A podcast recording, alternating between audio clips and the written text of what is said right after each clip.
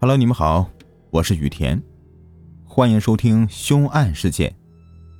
本期为你们讲一个为了钱财和追捕猎物的快感，男子连杀三人并残忍分尸的这样一个案子。一九九五年轰动新加坡的分尸大案，引出这名疯狂的连环旅行杀手。他杀人分尸，只是为了钱财和追捕猎物的快感，被媒体称为。地狱来的游客。约翰·马丁，一九五九年十二月出生在英格兰。他有一个姐姐珍妮。他的父母呢，在他很小的时候搬到伦敦去了。他的父亲是一名卡车司机，他从小和父亲很亲近。然而，在他十岁的时候，父亲就去世了。十五岁时，因为阅读障碍而退学。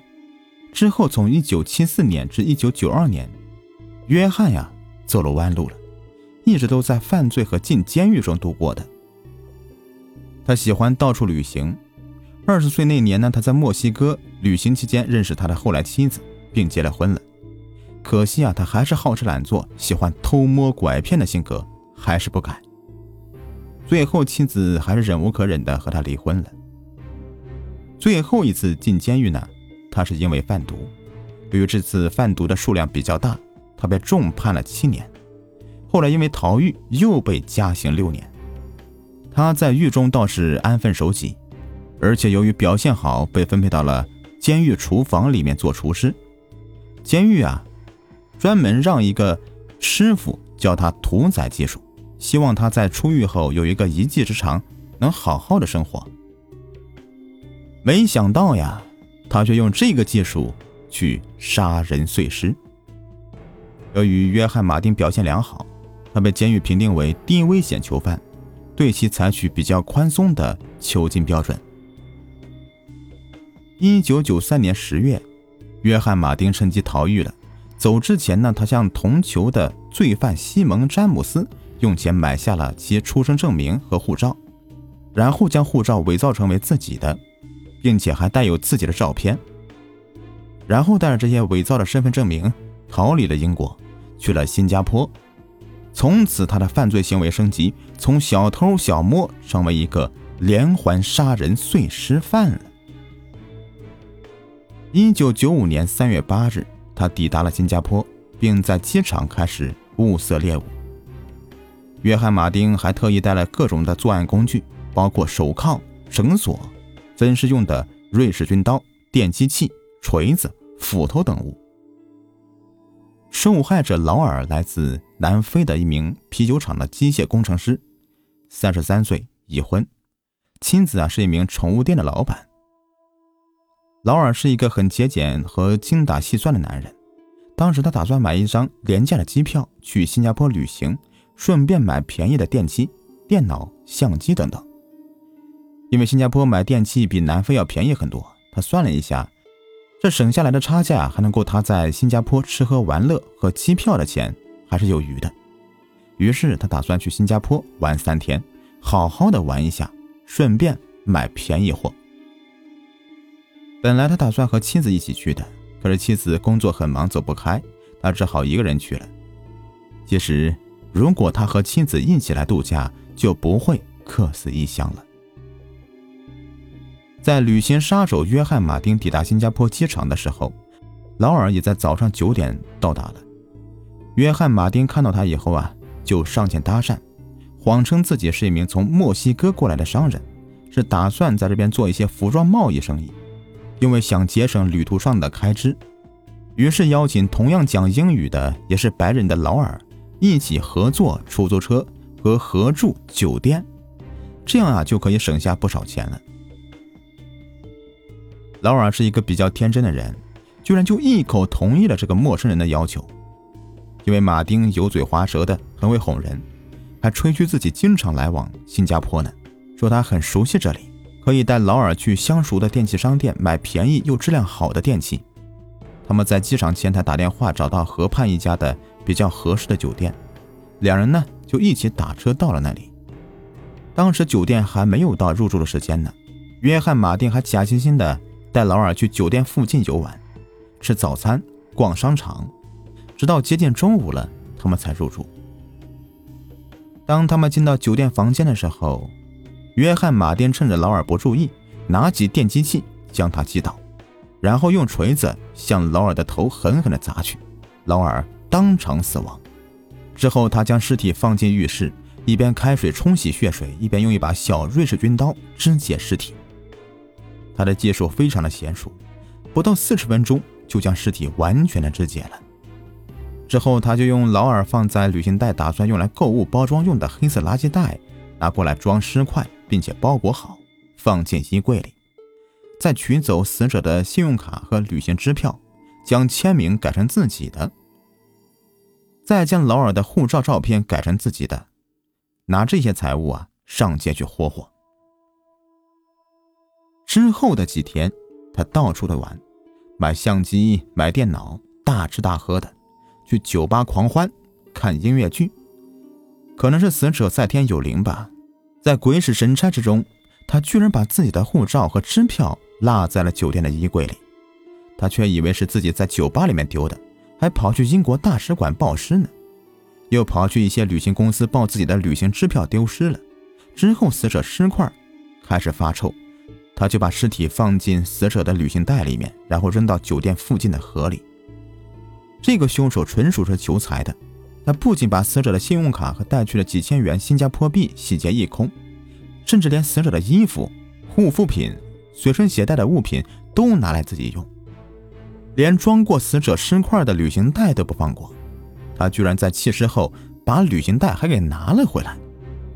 不过这个旅行袋啊已经是臭的不行了，他又买了一支止汗剂来避臭，但是没什么卵用。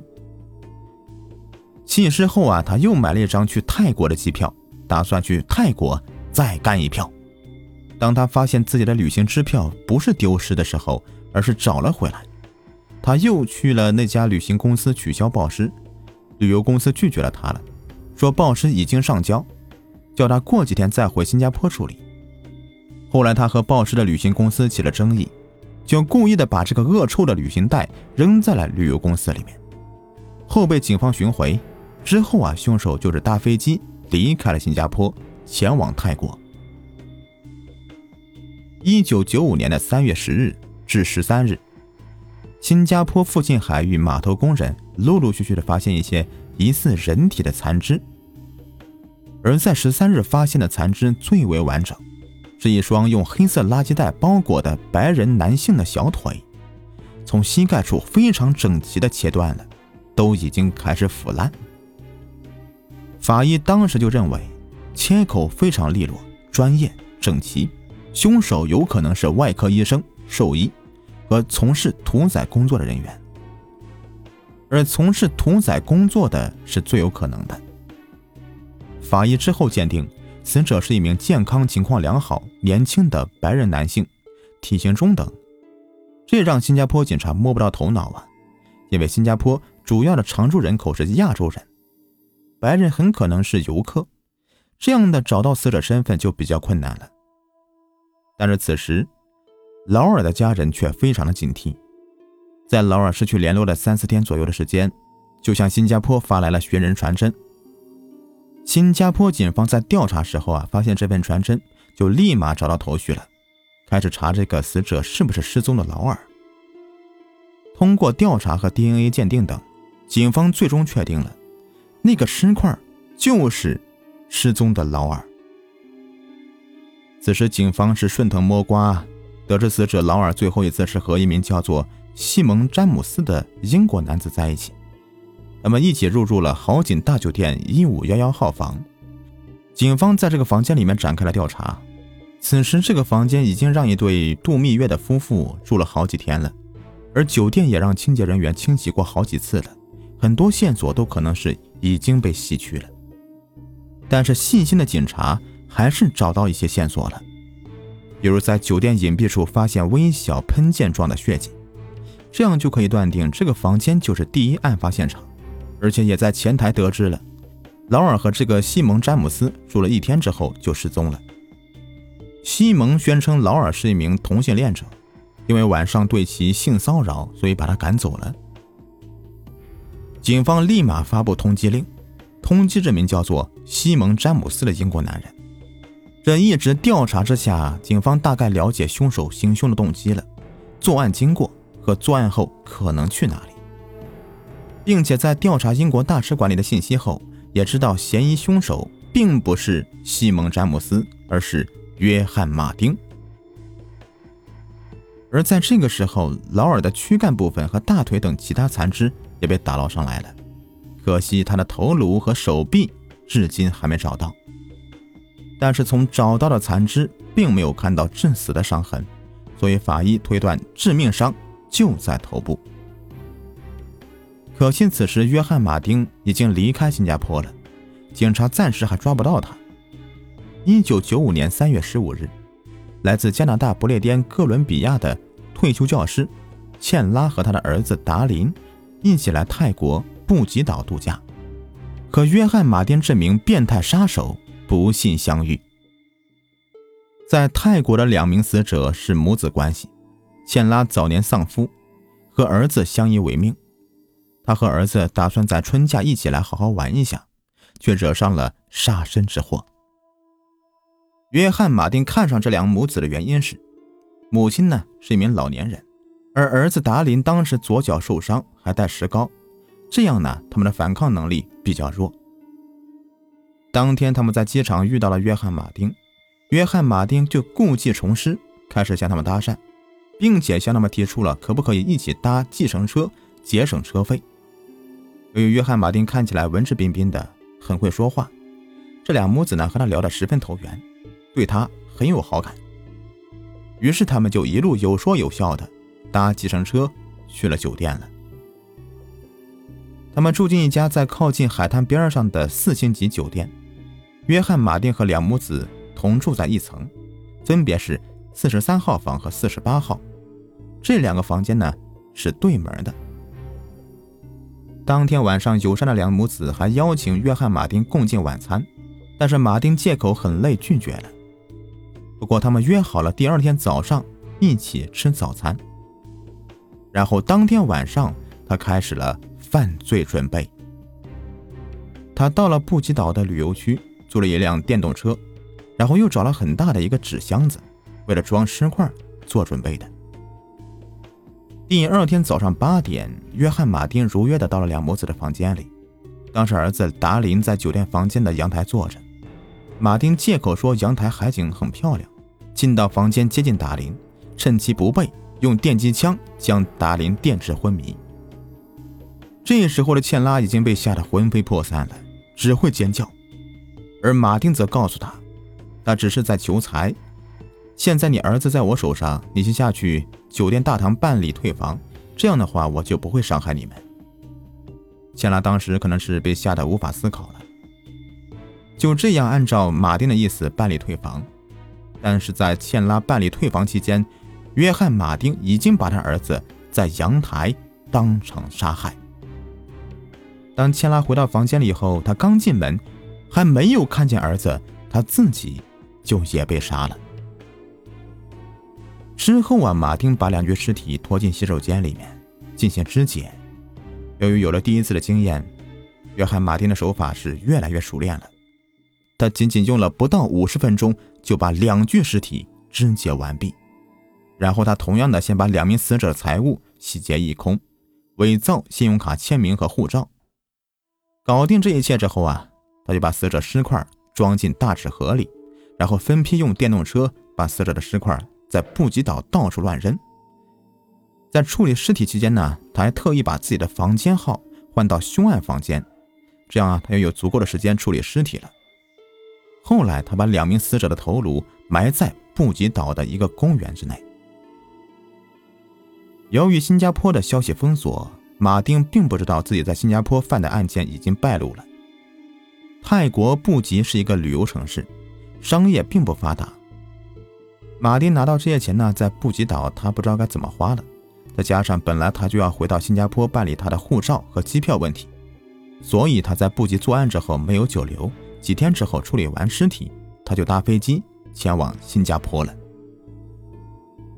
就在他抵达新加坡的当天，茜拉母子的头颅在泰国被发现，一名遛狗的市民无意间在公园内发现狗子刨出人的头颅，于是报警。但是由于泰国天气炎热，短短几天时间，两母子的头颅啊就已经腐烂了，最终只能靠 DNA 来确认死者身份。一九九五年三月十九日，马丁抵达新加坡，随即被机场警察逮捕。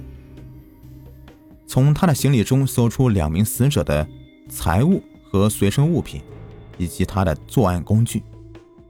当时马丁情绪失控，企图自杀，但是被制止了。一九九五年九月份，新加坡警方掌握了足够的证据后，开庭审理此案。证据确凿，马丁不得不承认他杀了这三个人。但是他又胡编乱造了一些各种理由，说是自己自卫杀人。他宣称劳尔是同性恋者，然后晚上由于想强暴他，他反抗才误杀劳尔。这时候，一个不存在的英国黑社会的头子和他相遇了。毒贩头子答应帮他处理尸体，然后至于泰国那宗谋杀案，他则说是那个黑社会的头子嫁祸给他的。当然，这样的侮辱智商的故事，陪审团和法官都不会相信的。最终，他被判有罪。一九九六年的四月十九日，约翰·马丁被绞死了。当时啊，大概有三到四个疑似的受害者，也可能是被马丁杀死的。但由于证据不足。再加上此案已结，所以啊，只能是疑似了。好了，这个案子呢就说完了。想看到关于本期故事的相关内容，请关注我的微信公众号“雨田故事”，回复“旅行杀人”就可以获得本期的详细图文信息了。感谢收听。